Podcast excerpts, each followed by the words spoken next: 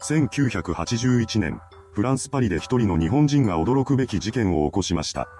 今回はその一件についてまとめていきます。1949年4月26日、後に事件を起こすこととなる男、佐川一世が兵庫県神戸市で生まれました。ただ、佐川は未熟児だったらしく、生まれた時点でいつまで生きられるかわからないといった状態だったようです。そのため両親は彼の体を心配していました。しかし、その心配とは裏腹に佐川は成長していきます。とはいえ、体が弱いことに変わりはなかったようです。そんな彼のことを家族は必死に支えていました。それは祖父母に関しても同じだったらしく、親戚も佐川のことをとても可愛がっていたそうです。そして祖父は佐川と会う際、彼にある話をよく聞かせていました。それは幼い子供を誘拐して鍋で食べてしまう魔法使いの話です。この話を何度となく聞かされていたことで、佐川は人の味に興味を持つようになっていきました。彼はそんな自分に不安を感じていたようで、高校生になった頃には自ら精神科医にそのことを相談しています。しかし医者はその話に一切耳を傾けませんでした。相談内容があまりにぶっ飛んだものだったことから、おそらくはバカバカしいとでも思っていたのでしょう。ですが、佐川の中では人肉への興味がどんどん膨らんでいっていました。そして大学に進学した後、彼はついに事件を起こしてしまったのです。佐川がターゲットに選んだのは中年のドイツ人女性でした。彼女が寝静まったタイミングを見て、佐川は部屋の中に侵入します。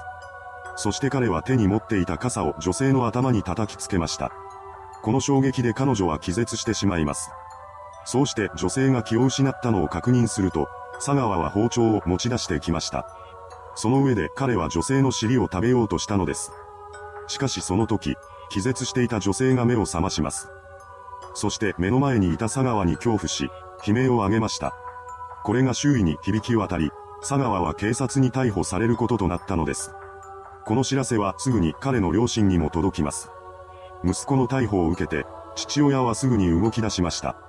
なんとか刑務所に入れられるのは避けようと奮闘し、多額の示談金を支払うことで告訴は免れたようです。こうして佐川は再び普通の生活に戻ることとなりました。そして彼は1976年に大学院の修士課程を修了しています。その翌年から佐川はフランスに留学することを決めていました。そしてその3年後の1980年、彼はパリ第三大学大学院比較文学専攻修士課程を修了し、翌年からは博士課程に在籍しています。最初に起こした事件からこの時点で5年以上が経過していましたが、それでも佐川の中にあった人肉への興味は変わっていませんでした。そして1981年に彼は再び事件を起こしてしまったのです。佐川がパリで目をつけていたのは当時25歳のオランダ人女性ルネハルデベルトさんでした。彼女も佐川と同様、パリの大学に勉強しに来ている留学生で、二人は知り合いだったようです。1981年6月11日、佐川は教授にドイツ語で書かれた詩の翻訳を頼まれたから手伝ってほしいとルネさんに頼み込みます。そしてその際作業場所として指定したのが彼の自室でした。以前からの知り合いだったルネさんは何の疑いも持つことなく佐川の元を訪れてしまいます。そうして室内に入った彼女は早速翻訳作業に取り掛かりました。そんなルネさんの後ろには銃を構えた佐川の姿があったのです。彼は何の迷いもなく引き金を引きました。こうして悲劇が起こってしまったのです。しかし佐川の犯行はまだ終わりません。驚くべきことに、彼は倒れ込んだルネさんに乱暴し始めたのです。さらには冷たくなった彼女の写真を撮影するなどしています。続いて佐川は以前から興味を抱いていたことを実行に移したのです。彼はルネさんの尻に噛みつきます。ですが食べることはできませんでした。そこで佐川は一旦部屋を後にし、ナイフを購入しに行きます。しばらくしてナイフを手にした彼が部屋に戻ってきました。そして佐川はルネさんを食べ始めたのです。それは翌日にまで及びました。その後、彼は残った肉を冷蔵庫に保存しています。しかし全てを入れることはできませんでした。そこで佐川は残った部分を処分しようと決め、犯行2日後の6月13日にそれらを2つのスーツケースに詰め込んでいきます。その上で彼はタクシーを呼びました。そうしてやってきたタクシーに佐川はスーツケースを運び込みます。それから彼は運転手に目的地を伝えました。その目的地とはパリ16区にある森林公園であるブローニュの森です。タクシーは順調に進んでいき、何事もなくブローニュの森に到着しました。しかし、ここでまさかの事態を迎えることとなります。親切心から運転手がスーツケースを下ろそうとし、それを手に取ってしまったのです。これだけでも佐川にとっては緊張の瞬間でしたが、運転手が次に放った一言で彼は凍りつきます。なんと、スーツケースを持ち上げた運転手は、重いな。死体でも入っているんじゃないのかと口にしたのです。この言葉を耳にした佐川は内心慌てふためきます。ですが、それを表に出すわけにはいきません。彼は何とか平静を装いながら、中には本が入っていると伝えました。そもそも運転手からすれば冗談を口にしただけだったので、ここでそれ以上の事態に発展するなどといったことはありませんでした。佐川はスーツケースを持ってブローニュの森に入ります。この時、時刻は20時頃でしたが、そこにはまだ多くの人がいました。それほどまでに人がいると思っていなかった佐川は狼狽します。しかし、だからといってそのまま部屋に帰るわけにはいきません。何としても早くスーツケースの中身を処分したかった佐川は水辺へと向かっていきます。彼はスーツケースごと池の中に沈めてしまおうと考えていたのです。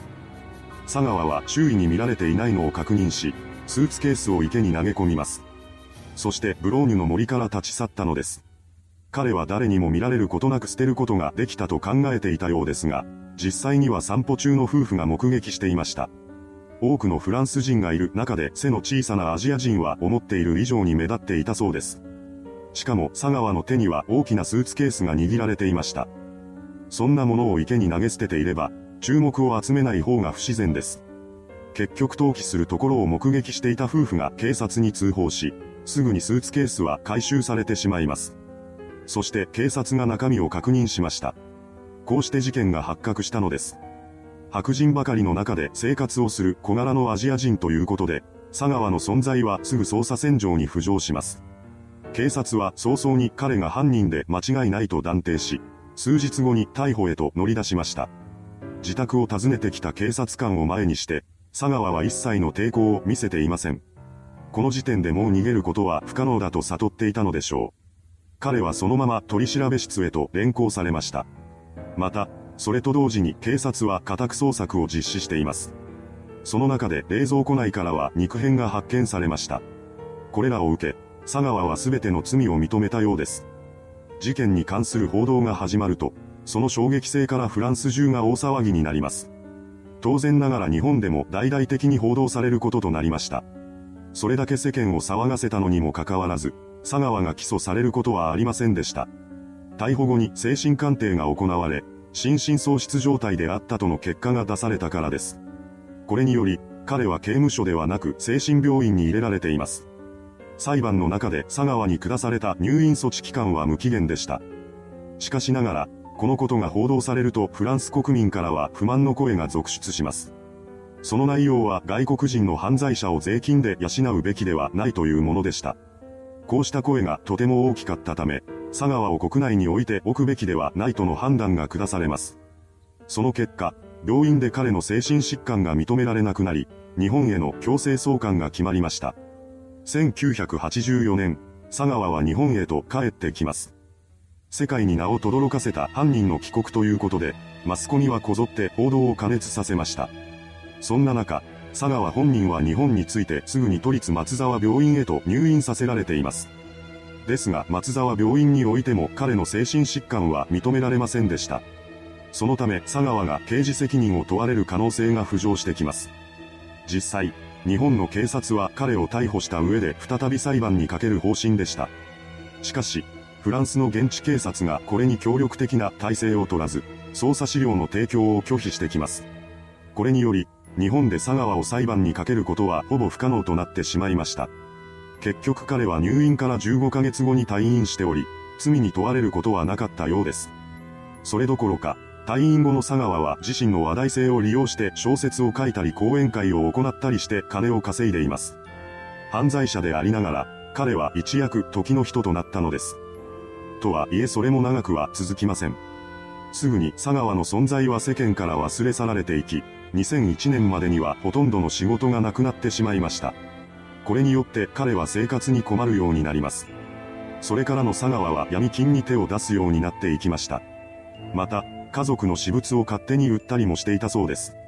そんな中、4年後の2005年1月4日に脳梗塞で彼の父親が亡くなってしまいました。その翌日には母親が後を追っています。息子がとんでもない事件を起こした上に、支え合っていた夫がいなくなったことで耐えられなくなってしまったのでしょう。そうして両親を失ったわけですが、それと同時に佐川の元には遺産が入ってきます。彼はこの金を使って何とか闇金への借金を返済しました。そして両親の死から3ヶ月後の4月には公団住宅へと引っ越しました。それ以降佐川の姿を表舞台で目にすることはほとんどありませんでした。そして事件から32年後の2013年11月、彼は脳梗塞で倒れ、病院に緊急搬送されています。その場では一命を取り留めた佐川ですが、後遺症として歩くことができなくなってしまいました。それからは彼の弟が介護をしてくれているようです。2019年、その弟がマスコミの取材に答えました。取材の中で彼は現在佐川は寝たきり状態になっており、自分で食事をすることも会話もできないと話しています。なお、2021年現在の状況は分かっていません。いかがでしたでしょうか？パリで日本人留学生が起こした事件。その衝撃から当時は日本やフランスだけにとどまらず、世界的にも大きな騒ぎになったようです。しかし、佐川が刑務所に入れられることは最後までありませんでした。